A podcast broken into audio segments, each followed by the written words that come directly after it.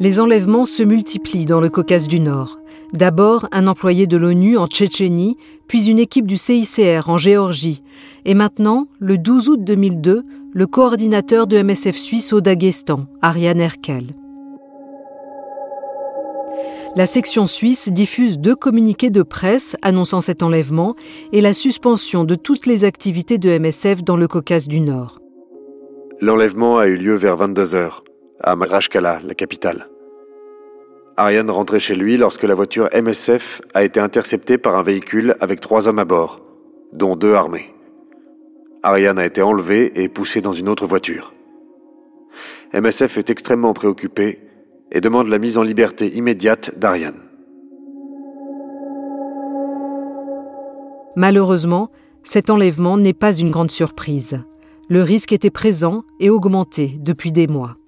Tous les indicateurs étaient au rouge. On attendait le pépin. Il y avait déjà eu euh, Nina Davidovich qui était kidnappée. On sentait une agressivité très proche et très réelle dans la vie courante. Après les premières demandes de libération de son employé, MSF cesse de parler de l'affaire aux médias, par crainte de mettre en danger Ariane ou les opérations dans la région. Une cellule de crise est rapidement mise en place à MSF Suisse pour gérer la situation. Le directeur des opérations de la section se rend au Daghestan pour essayer d'en savoir plus sur les jours qui ont précédé l'enlèvement. Comme pour le kidnapping de Kenny Gluck l'année dernière, on spécule sur qui a enlevé Ariane Erkel et pourquoi. En octobre, un groupe de rebelles tchétchènes prend en otage 700 personnes dans le théâtre Dubrovka à Moscou. Après trois jours de siège, les forces spéciales russes mettent fin à l'attaque en utilisant des gaz. Plus de 100 personnes sont mortellement intoxiquées et des dizaines d'autres sont transportées dans les hôpitaux locaux. Ceux-ci sont totalement débordés et incapables de traiter des patients souffrant de ce type d'empoisonnement au gaz. Deux médecins de MSF font ce qu'ils peuvent pour apporter des soins dans un de ces hôpitaux. Ils constatent la situation catastrophique du système hospitalier et son incapacité à aider les victimes. Certains responsables expriment leur désaccord avec cette présence de MSF. Ils craignent qu'elle n'ait un impact négatif sur le sort d'Ariane Erkel. MSF décide alors de ne pas faire de déclaration publique sur ce que l'équipe a vu ce jour-là. Gabriel Trujillo est le coordinateur de MSF France pour le Caucase du Nord et se trouve à Moscou au moment du siège. Nos deux médecins sont allés dans les hôpitaux et ils ont constaté le désastre. Plusieurs médecins russes étaient tombés dans le coma. Comme il manquait des respirateurs, ils avaient fait du bouche à bouche et avaient été empoisonnés. Les gens étaient arrivés plus ou moins dévêtus et n'avaient pas de drap, pas de couverture, pas de papier toilette, pas d'eau, pas de savon, sans parler des médicaments. C'était euh, apocalyptique. On a eu la chance de pouvoir faire entrer deux docteurs dans l'hôpital pour donner un coup de main. Ensuite, l'administration s'est très vite renfermée. Dans les sections MSF, il y avait des gens qui étaient contre le fait que nos médecins s'impliquent dans cette affaire de prise d'otage au théâtre à cause d'Ariane. Ils disaient qu'ils n'avaient rien à voir dans cette histoire, qu'on ne devait pas se mêler. Nos deux médecins l'ont fait quand même, et peut-être qu'on aurait pu faire plus. En l'absence d'informations sur l'état de santé et le lieu de détention d'Ariane Erkel, à MSF, on se dit que chaque démarche peut potentiellement compromettre les chances de le retrouver vivant. Une fois de plus, on se demande s'il est judicieux d'intervenir dans les médias pour donner une visibilité et une certaine protection à l'otage, ou s'il est préférable de rester aussi discret que possible afin d'éviter une augmentation de sa valeur marchande. De même, faut-il prendre des mesures actives pour obtenir la libération de l'otage en mettant publiquement en lumière les responsabilités, la négligence, voire la complicité du gouvernement qui contrôle le territoire où a lieu l'enlèvement? Ou bien est-il préférable de s'en abstenir afin d'éviter que ce gouvernement ne se braque? Enfin, doit-on continuer à dénoncer publiquement les violences infligées aux populations de la région au risque de radicaliser les responsables du kidnapping et de mettre en danger la vie de l'otage Vous écoutez Prise de parole publique de Médecins sans frontières, crimes de guerre et politique de terreur en Tchétchénie, 1994 à 2004, un podcast de MSF. Je suis Asia Chiab. Épisode 9 Prendre la parole en public à l'heure des enlèvements. Nous arrivons maintenant à un moment où 500 000 réfugiés cambodgiens, 500 000 civils massés le long de la frontière, risque d'un jour à l'autre d'être repoussés. Alors que des centaines de personnes se faisaient massacrer, en direct, on nous expliquait que tout allait bien. C'est du révisionnisme en temps réel, c'est un mensonge absolument monstrueux. C'est une politique délibérée, systématique, planifiée d'extermination. Vu la non-efficacité de cette aide, de facto, ça entraîne une élimination physique de ces réfugiés. Un hôpital qui soigne des gens est un endroit qu'on ne doit pas bombarder. Even war has rules. Un mois après l'enlèvement, et toujours sans nouvelles d'Ariane Herkel, MSF annonce la réouverture de ses programmes en Ingouchi pour aider les milliers de réfugiés qui en ont désespérément besoin. En novembre, MSF publie un autre communiqué de presse pour marquer les 100 jours de l'enlèvement d'Ariane. Le choix de la prudence dans les prises de parole médiatiques a pour objectif de ne pas compromettre sa libération. Mais il ne semble pas mener l'équipe très loin. Fort de son expérience dans la recherche de Kenny Gluck, enlevé puis libéré l'année précédente, l'ancien coordinateur de MSF France dans le Caucase, Steve Cornish, devient le représentant de la section suisse en Fédération de Russie. Au fur et à mesure que le temps passe, beaucoup s'attendent au pire. Les premiers trois mois, on était paralysés. Ensuite, je pense que comme il n'y avait pas de signe de vie, des gens disaient qu'Ariane était peut-être mort. Au départ, on avait très peur de dire quoi qu'il soit, et cela s'est estampé avec le temps. Il est arrivé un moment où tout le monde a accepté le fait qu'il n'y avait pas de choix.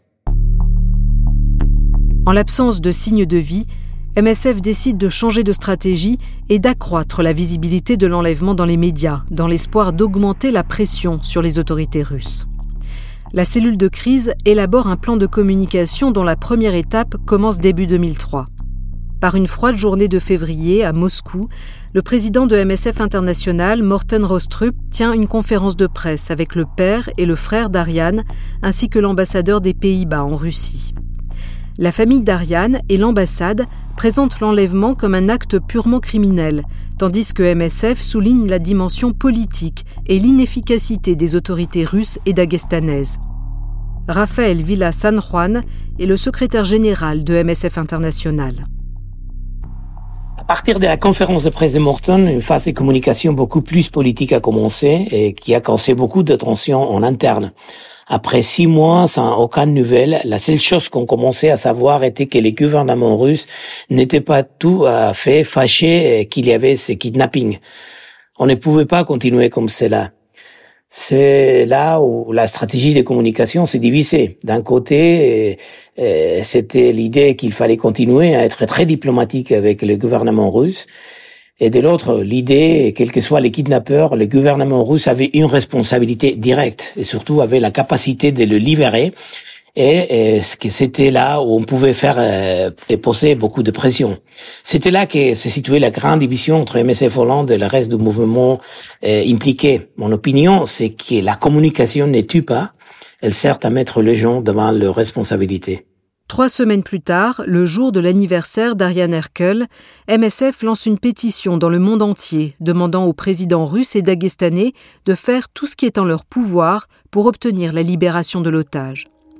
La pétition devait être lancée lors de la conférence de presse de février, mais le ministre des Affaires étrangères néerlandais a demandé qu'elle soit reportée, par peur qu'elle ne soit perçue comme trop agressive envers les autorités russes. C'est à cette époque que les relations entre les différents groupes impliqués dans la libération d'Ariane, à savoir sa famille, MSF et le gouvernement néerlandais, commencent à se durcir, comme le montre le compte-rendu d'une réunion entre les trois parties rédigée par le gouvernement néerlandais. Le ministère des Affaires étrangères rappelle une nouvelle fois sa position. Les déclarations politiques publiques de MSF qui accusent indirectement ou explicitement les autorités russes de non-coopération ou d'obstruction à la résolution du cas, ou même de complicité, ne peuvent être que contre-productives. Le ministère des Affaires étrangères rappelle que cette crainte est la raison principale pour laquelle il ne pouvait pas soutenir la pétition au nom d'Ariane. Notre objectif commun est d'assurer la libération d'Ariane sain et sauf, et ce type de déclaration pourrait affaiblir nos efforts pour le réaliser. Le ministère prévient que MSF est en train de réduire ses chances d'être entendu par les autorités russes, sans parler de celles d'être reçu au plus haut niveau. La famille d'Ariane Herkel se dit satisfaite de la pétition, mais demande à MSF de ne pas accroître la pression et d'éviter d'irriter les Russes. Ils insistent sur le fait qu'ils veulent être consultés en détail avant que MSF envisage d'accroître la pression et non après.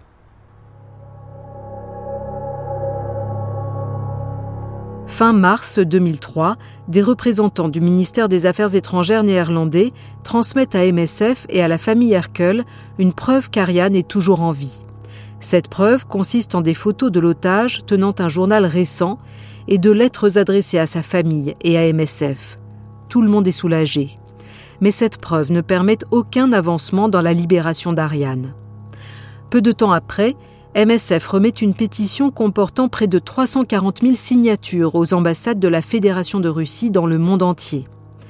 Nina Davidovitch, la collaboratrice de l'ONU qui a été victime d'un enlèvement juste avant Ariane, vient d'être libérée. Elle prend la parole avec le père d'Ariane lors d'une nouvelle conférence de presse de MSF. Il lance un appel pour qu'Ariane soit libérée.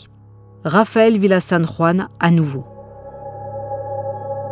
Je suis allé à Moscou avec le père d'Ariane pour remettre le signature de la pétition et donner une conférence de presse.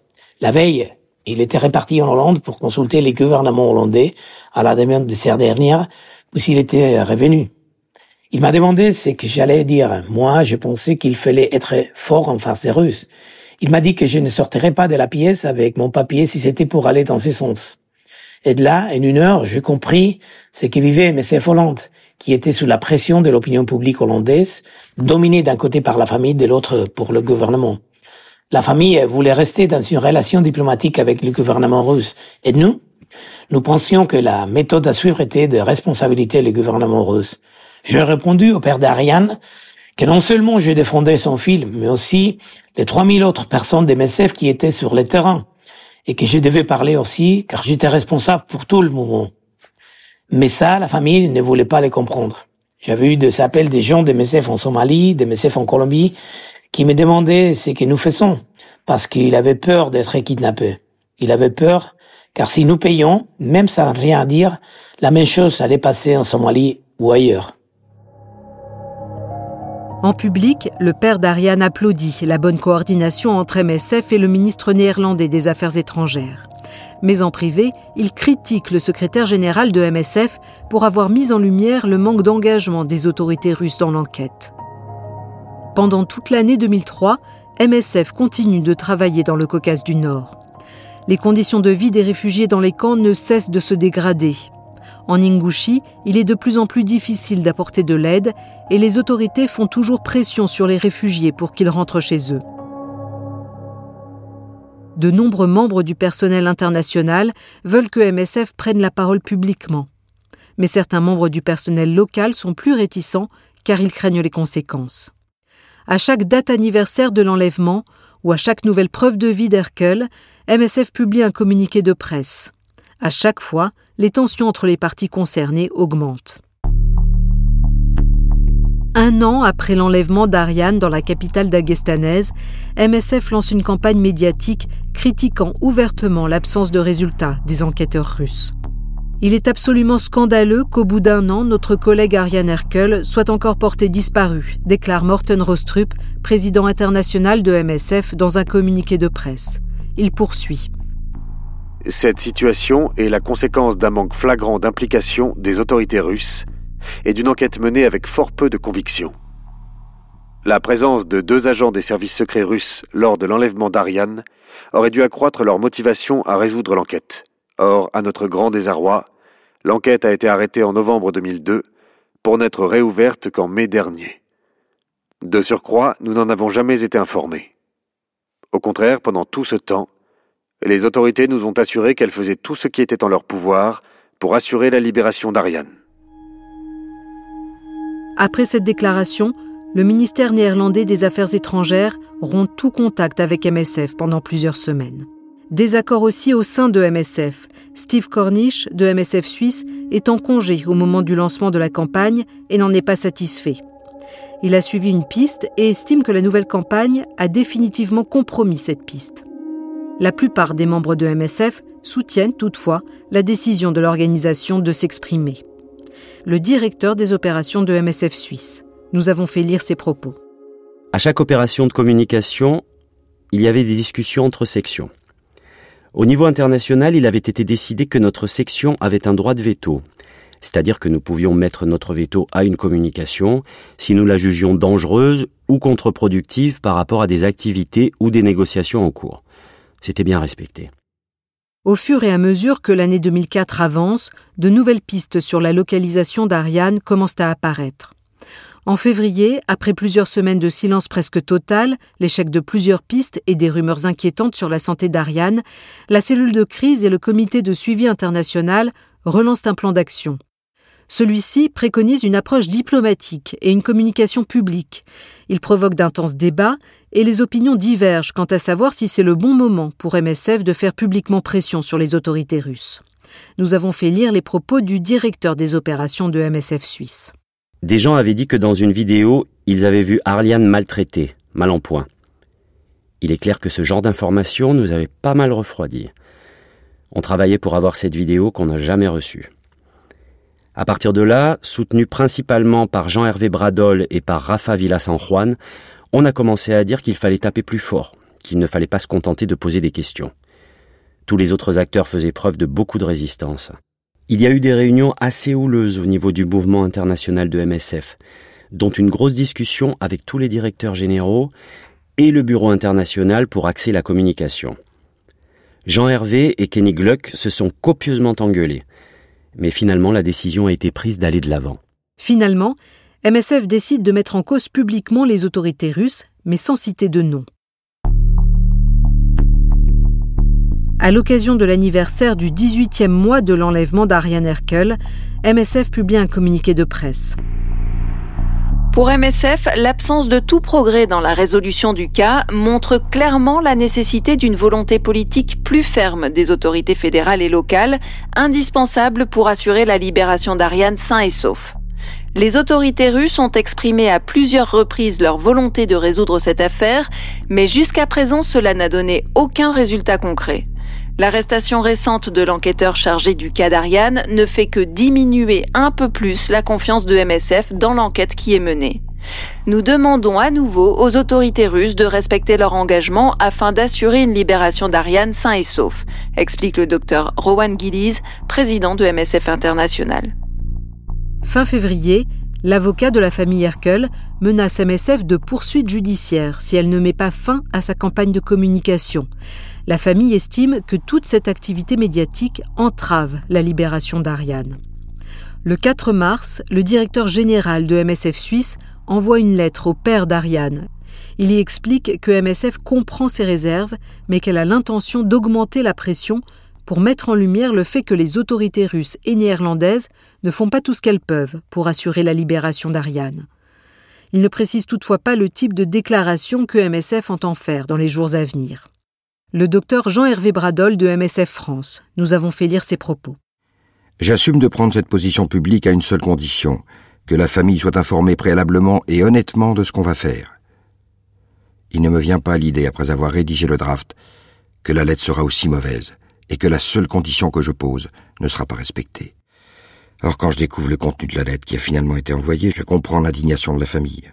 Quand elle reçoit une telle lettre, elle ne peut pas prévoir qu'elle va se retrouver avec des déclarations publiques de la nature de celles faites par la suite.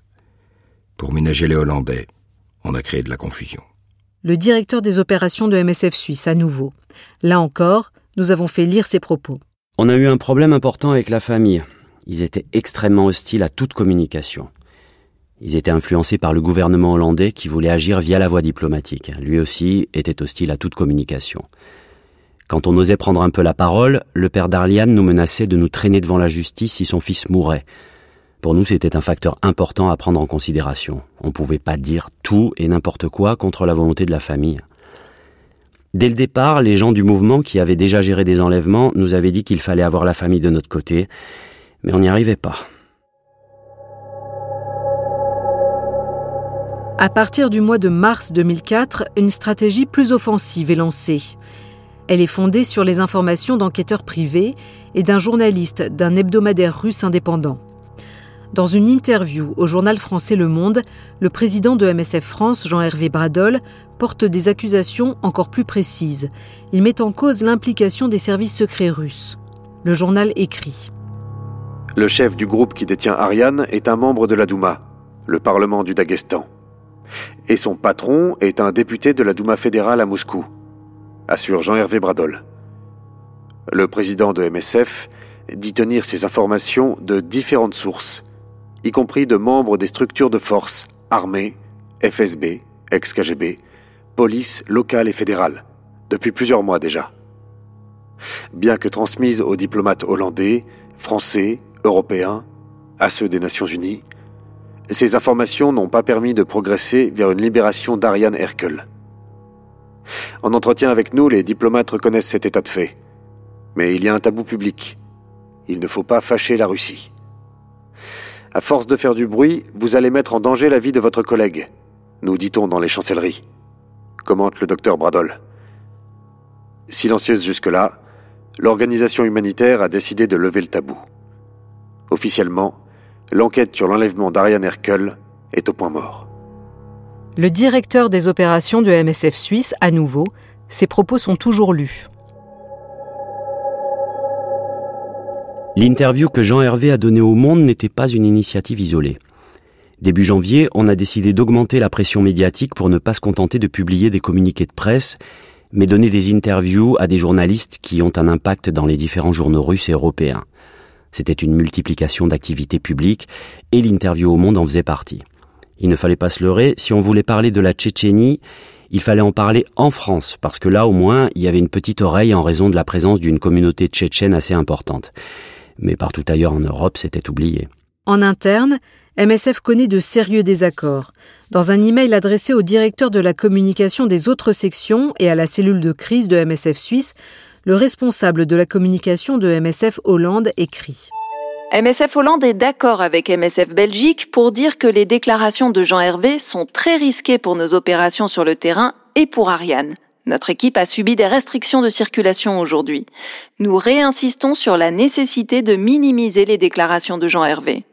Voici des éléments possibles de questions-réponses. Ce que fait MSF n'est-il pas dangereux? Réponse, les commentaires du président de MSF France ont été diffusés de manière trop abrupte dans le monde. MSF le regrette, MSF ne peut et ne veut accuser personne. Nous n'avons toujours aucun contact direct avec les ravisseurs, nous ne savons pas qui le détient.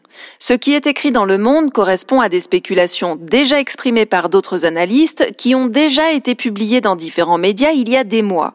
MSF ne peut pas les confirmer, pas plus que d'autres scénarios. Les informations que nous avons sont cependant très inquiétantes alors qu'aucun éclaircissement n'est donné par les autorités russes chargées de l'enquête.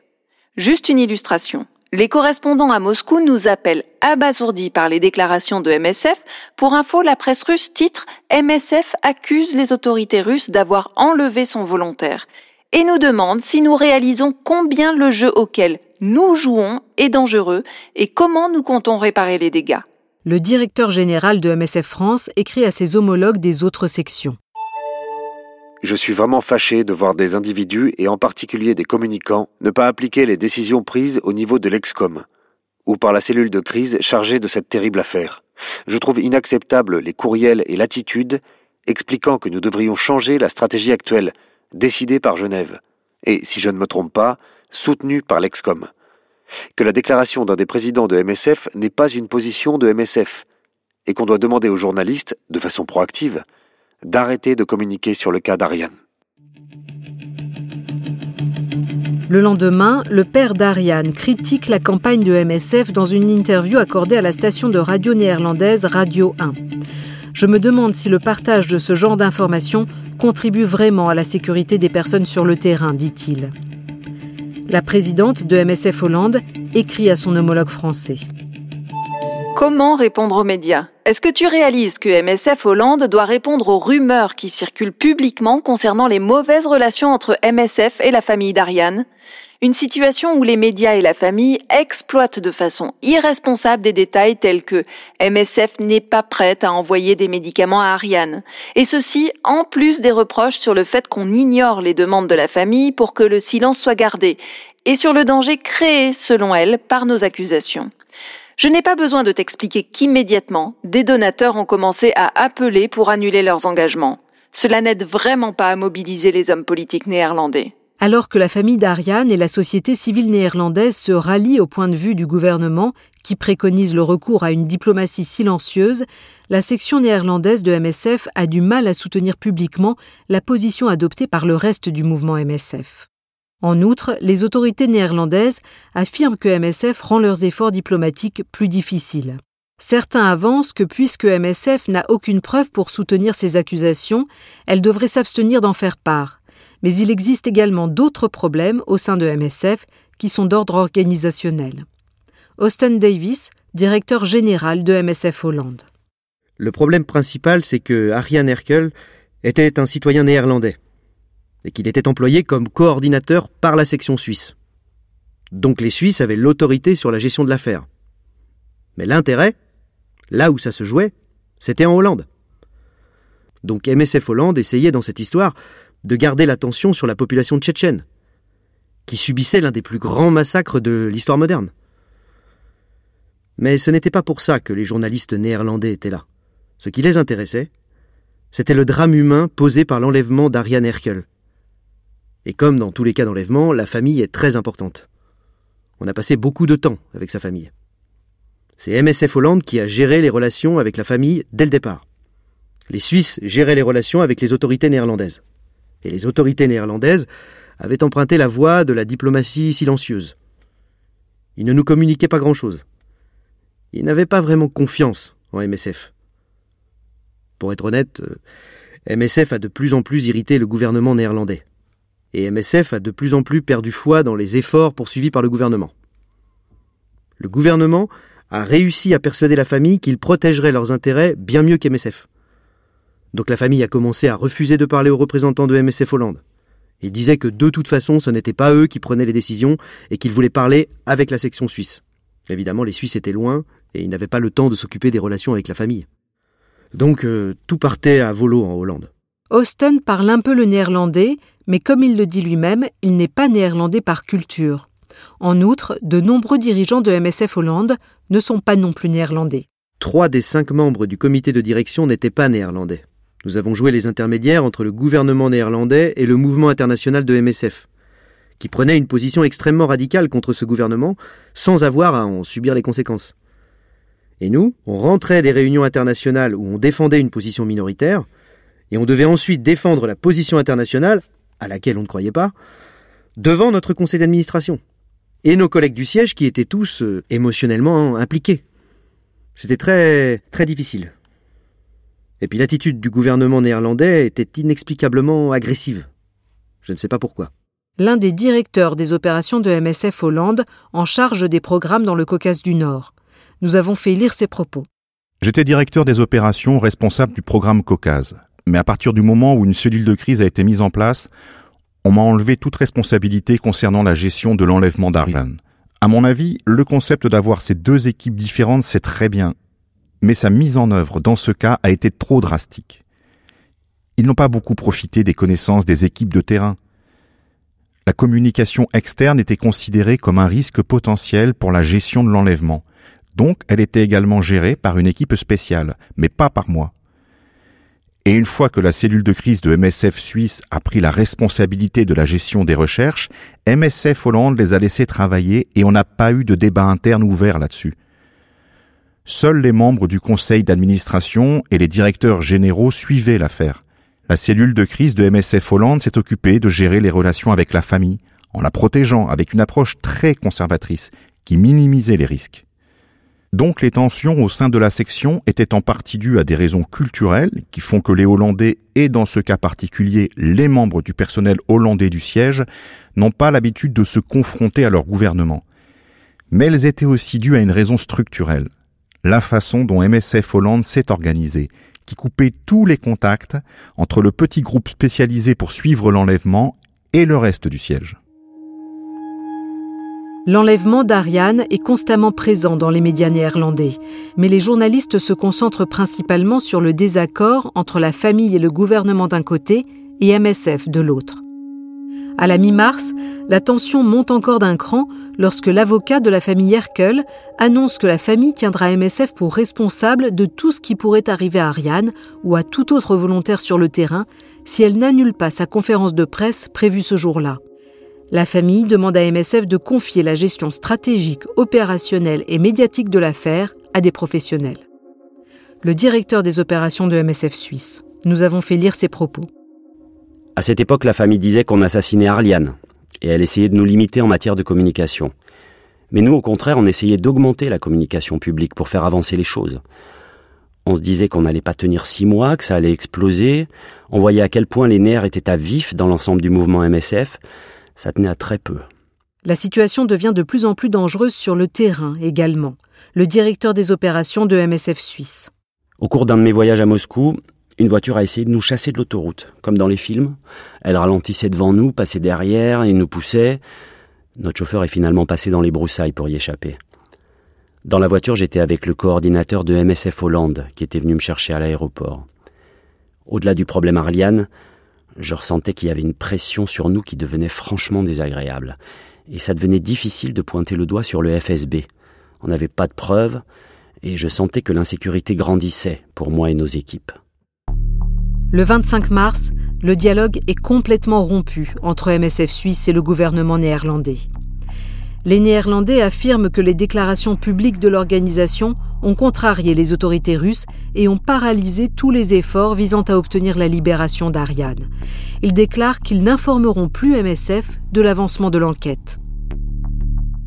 Le lendemain, l'avocat de la famille Herkel envoie une nouvelle lettre à MSF Suisse, la menaçant d'engager des poursuites judiciaires et lui demandant de renoncer à son rôle de coordination du processus de résolution de la crise.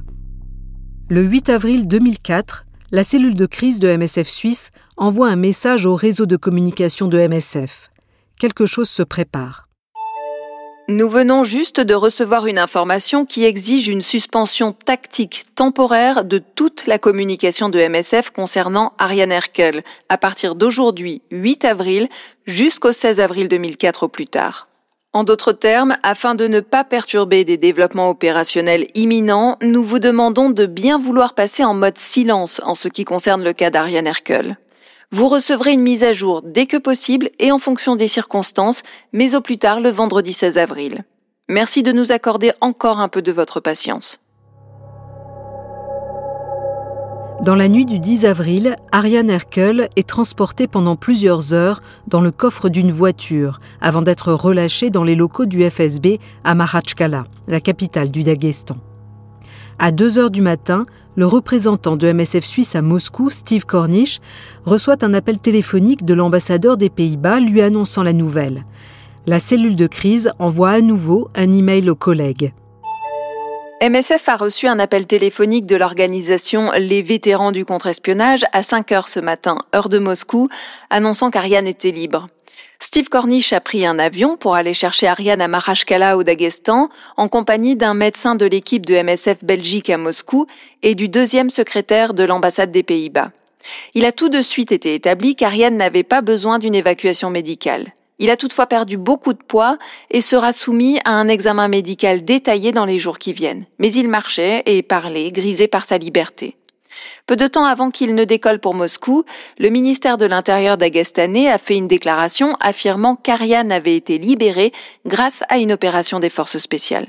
Alors que les médias du monde entier racontent les moindres détails de l'enlèvement et de la libération d'Ariane, MSF s'abstient de faire une déclaration officielle jusqu'à ce que des discussions entre les directeurs sur la situation humanitaire générale aient lieu.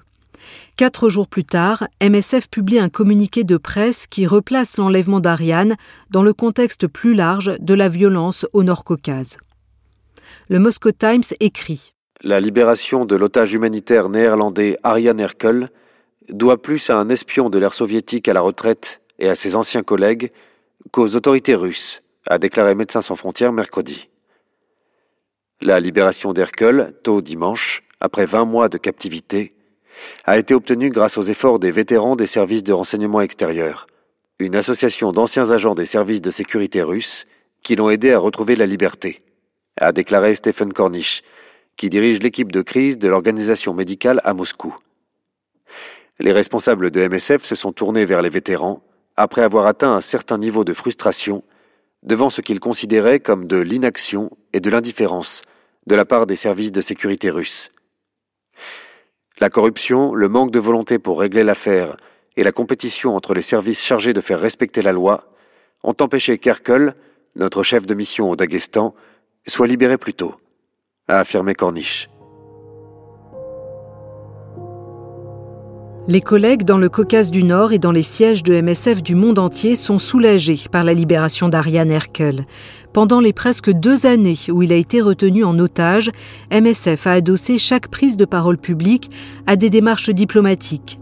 Qu'il s'agisse de s'exprimer sur la situation en Tchétchénie, sur le sort des réfugiés ou sur l'enlèvement de volontaires, MSF a toujours cherché à sensibiliser les décideurs politiques qui avaient une influence sur les parties belligérantes. MSF a profité de chaque visite d'officiels russes en Europe ou en Amérique du Nord et de chaque sommet international auquel la Fédération de Russie participait pour interpeller publiquement les différentes parties.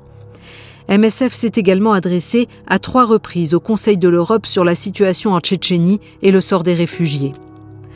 En avril 2002, MSF a été entendu par la Commission des droits de l'homme des Nations Unies. À chaque fois, un communiqué de presse détaillant la situation en Tchétchénie et appelant à améliorer le sort des populations dans le Nord Caucase a été diffusé. Les autorités continuent de faire pression sur les Tchétchènes déplacés en Ingouchie et pour que les rapatriements forcés se poursuivent jusqu'à ce que la plupart des camps en Ingouchie soient vides. MSF continue de dénoncer publiquement le sort de ces personnes déplacées en s'appuyant sur des données médicales et des témoignages. Après dix ans de guerre et de normalisation par la terreur, les membres de MSF réfléchissent à ce que l'organisation a appris de cette période dans le Nord Caucase.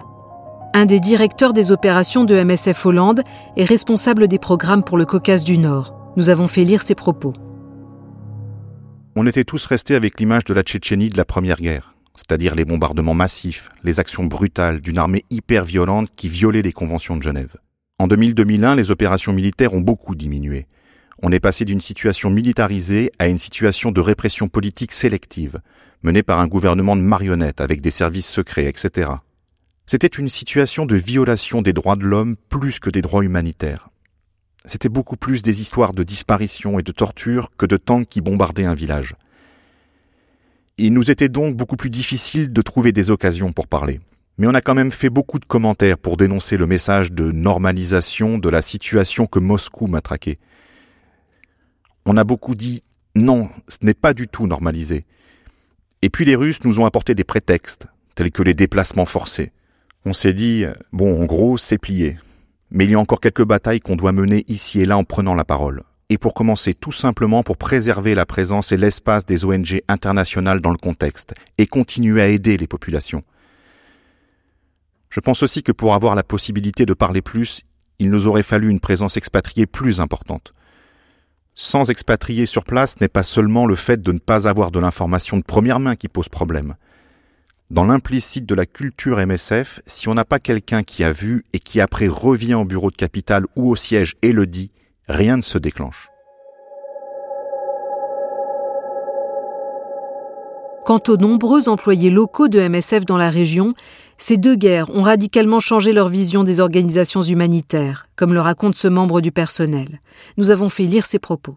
Pendant la Première Guerre, ainsi qu'à partir de fin 1999, en 2000 et 2001, la façon dont la population percevait les organisations internationales était liée à celle dont les Européens et l'Europe étaient perçus en général. Lorsqu'il y avait un site ou un village encerclé et bombardé, les gens avaient le sentiment que si une organisation internationale était présente dans les environs, ils seraient en quelque sorte protégés. La situation sera connue en Europe et il sera mis fin à l'impunité et à l'arbitraire. Il mettait beaucoup d'espoir dans ces organisations. En 2004, cette illusion avait fait long feu et l'attitude de la population envers les organisations humanitaires internationales est désormais différente. Mais moi, je crois toujours que le témoignage est une chose nécessaire. C'est aussi l'avis de l'adjoint de la conseillère juridique de MSF. Nous avons fait lire ses propos. La Tchétchénie est pour moi un exemple de communication publique et de lobby qui est vraiment motivé par le sens d'une responsabilité. C'est-à-dire qu'on espérait toujours qu'en communiquant et en faisant un travail de plaidoyer, on allait influencer un certain nombre de choses au niveau de la violence, au niveau du respect du droit international humanitaire, au niveau du comportement des chancelleries et de la communauté internationale, au niveau des opérations, en défendant un espace de travail sur place. Mais on le faisait par souci de responsabilité. On savait très bien que compte tenu du poids de la Russie, rien ne changerait. Que la Russie avait un blanc-seing pour mater la rébellion tchétchène et pour passer à la trappe une bonne partie du peuple tchétchène. Mais pour autant, on n'a pas laissé tomber. Malgré la conscience très nette qu'on n'arriverait pas à faire changer tout cela, on estimait qu'on avait la responsabilité de le faire. Ce podcast, prise de parole publique de MSF, est basé sur l'étude de cas Crimes de guerre et politique de terreur en Tchétchénie 1994 à 2004, écrite par Laurence Binet. Cette étude fait partie de la série des études de cas sur les prises de parole publiques de MSF, un projet de MSF International.